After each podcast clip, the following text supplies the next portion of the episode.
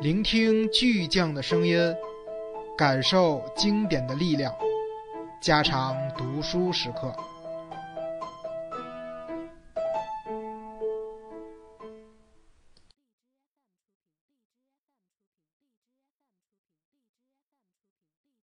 这次碰头弄得托马斯情绪低落，他责怪自己竟然上当，被谈话的轻松语气给骗了。他竟然没有拒绝和那警察说话，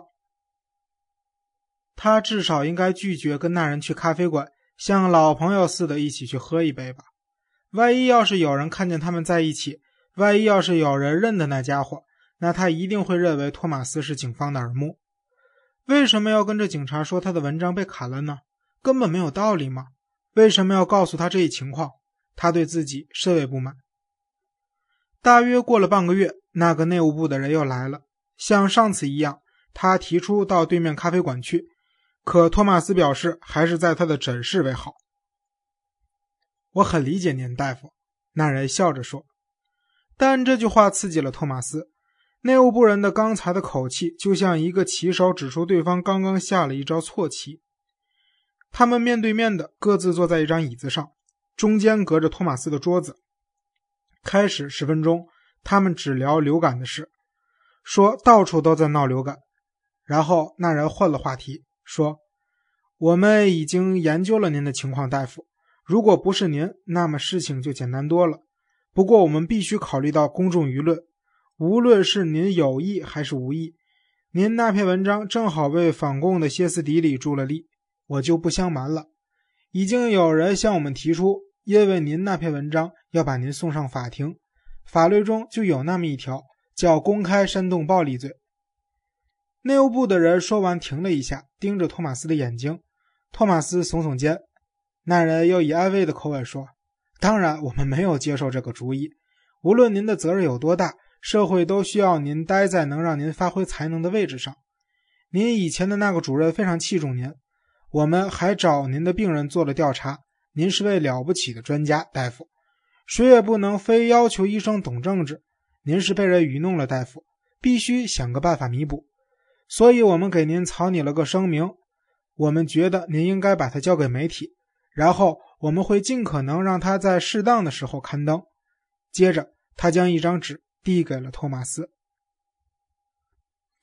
托马斯看了上面写的，猛吃一惊。这比两年前主任要他写的那份东西糟糕得多。纸上所写的，再不只是关于收回关于俄狄浦斯一文的声明，还有热爱苏联以及忠于共产党等等句子。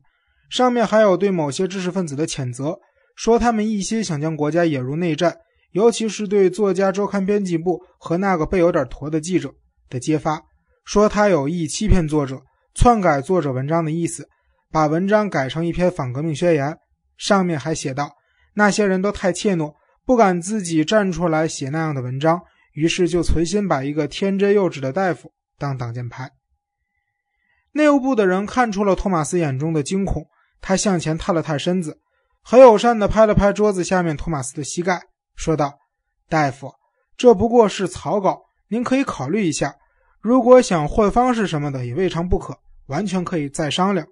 说到底，这是您的文字。”托马斯立刻把纸片递给警察，好像害怕多留在手中一秒钟似的。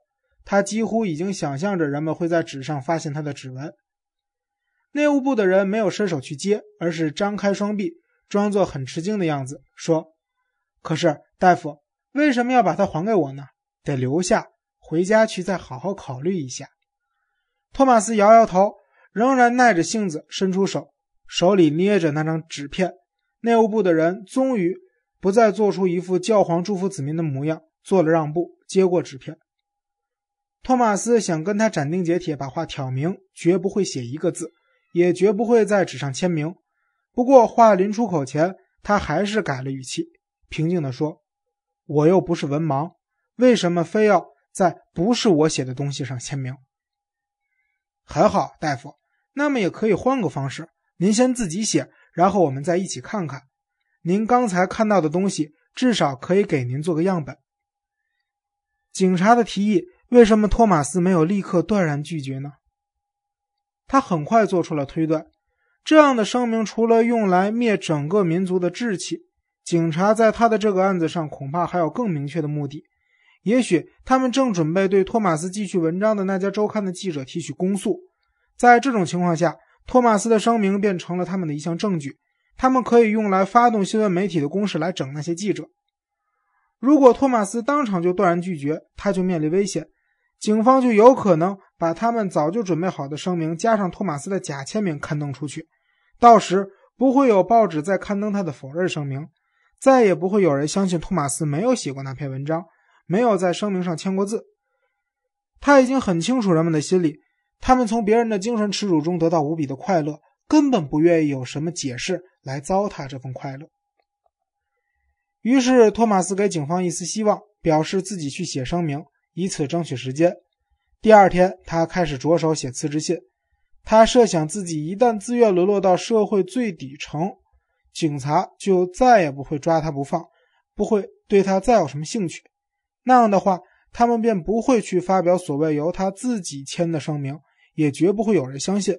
谁发表这种无耻的公开声明，只会高升，而不是沦落。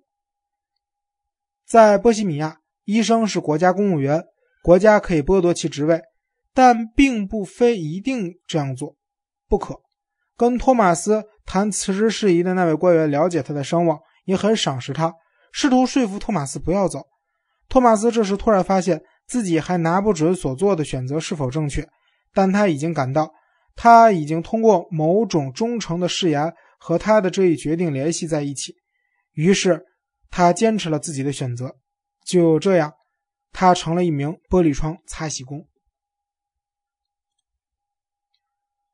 几年前，在托马斯驱车离开苏黎世回布拉格的路上，他一面想着对特蕾莎的爱，一面柔声重复着 “Yes, m u s t 可是，一越过国界，他就开始怀疑自己是否真的非如此不可。他明白，将自己推向特蕾莎的，只是七年前的一系列可笑的偶然。他们把他带入了牢笼，使他再也无法脱身。那么，是否由此可以得出结论，在托马斯生命中并没有什么 “yes must that”，并非如此不可？在我看来，还是有非如此不可的一个因素，但不是爱情，而是职业。托马斯成为医生并非偶然，也不是出于合理的筹划，而是出于他内心深处的渴望。要是能有什么方法把人分成不同类别的话，那么，最佳的分类尺度莫过于个人内心深处的渴望，将人们引入不同的职业并终身从事。每个法国人都不同，但全世界的演员都是类似的。无论在巴黎、布拉格，或是乡下最不起眼的小剧院，演员就是从小便自愿在不相识的公众面前展示自己的人。这根本性的自愿与天赋无涉，是比天赋更深刻的东西。少了它，就不可能成为演员。同样，医生就是那些无论发生什么都愿意终身照料人类身体的人。正是这根本的自愿，使得托马斯进入解剖室，开始了第一年的医科学习，并于六年后成为一名医生。外科又将医生的这一职业的深刻内心需要发挥到了极限，让人类几乎接触到神性。要是用木棍对着某人的脑袋一阵猛击，那人会立刻倒下，并永远停止呼吸。不过呢，即使没有这事发生，他也迟早会停止呼吸。所以，杀人不过是稍稍提前完成了上帝将亲自动手完成的事。也许可以假设，上帝对杀人早有预料，但对外科则不然。上帝亲自创造了人体，又在其外小心地包上一层皮肤，再封好，不让人类的肉眼看到其内部。但他万万没料到，外科医生竟敢把手伸入这人体的内部。当初，托马斯面对上了麻醉的病人，第一次以麻利的动作切开皮肤，割出一条又直又精确的口子，他就体会到一阵强烈但短暂的亵渎神灵的感觉。吸引着他的肯定是这东西，是这种必然性，是深深扎根于托马斯的 “yes”。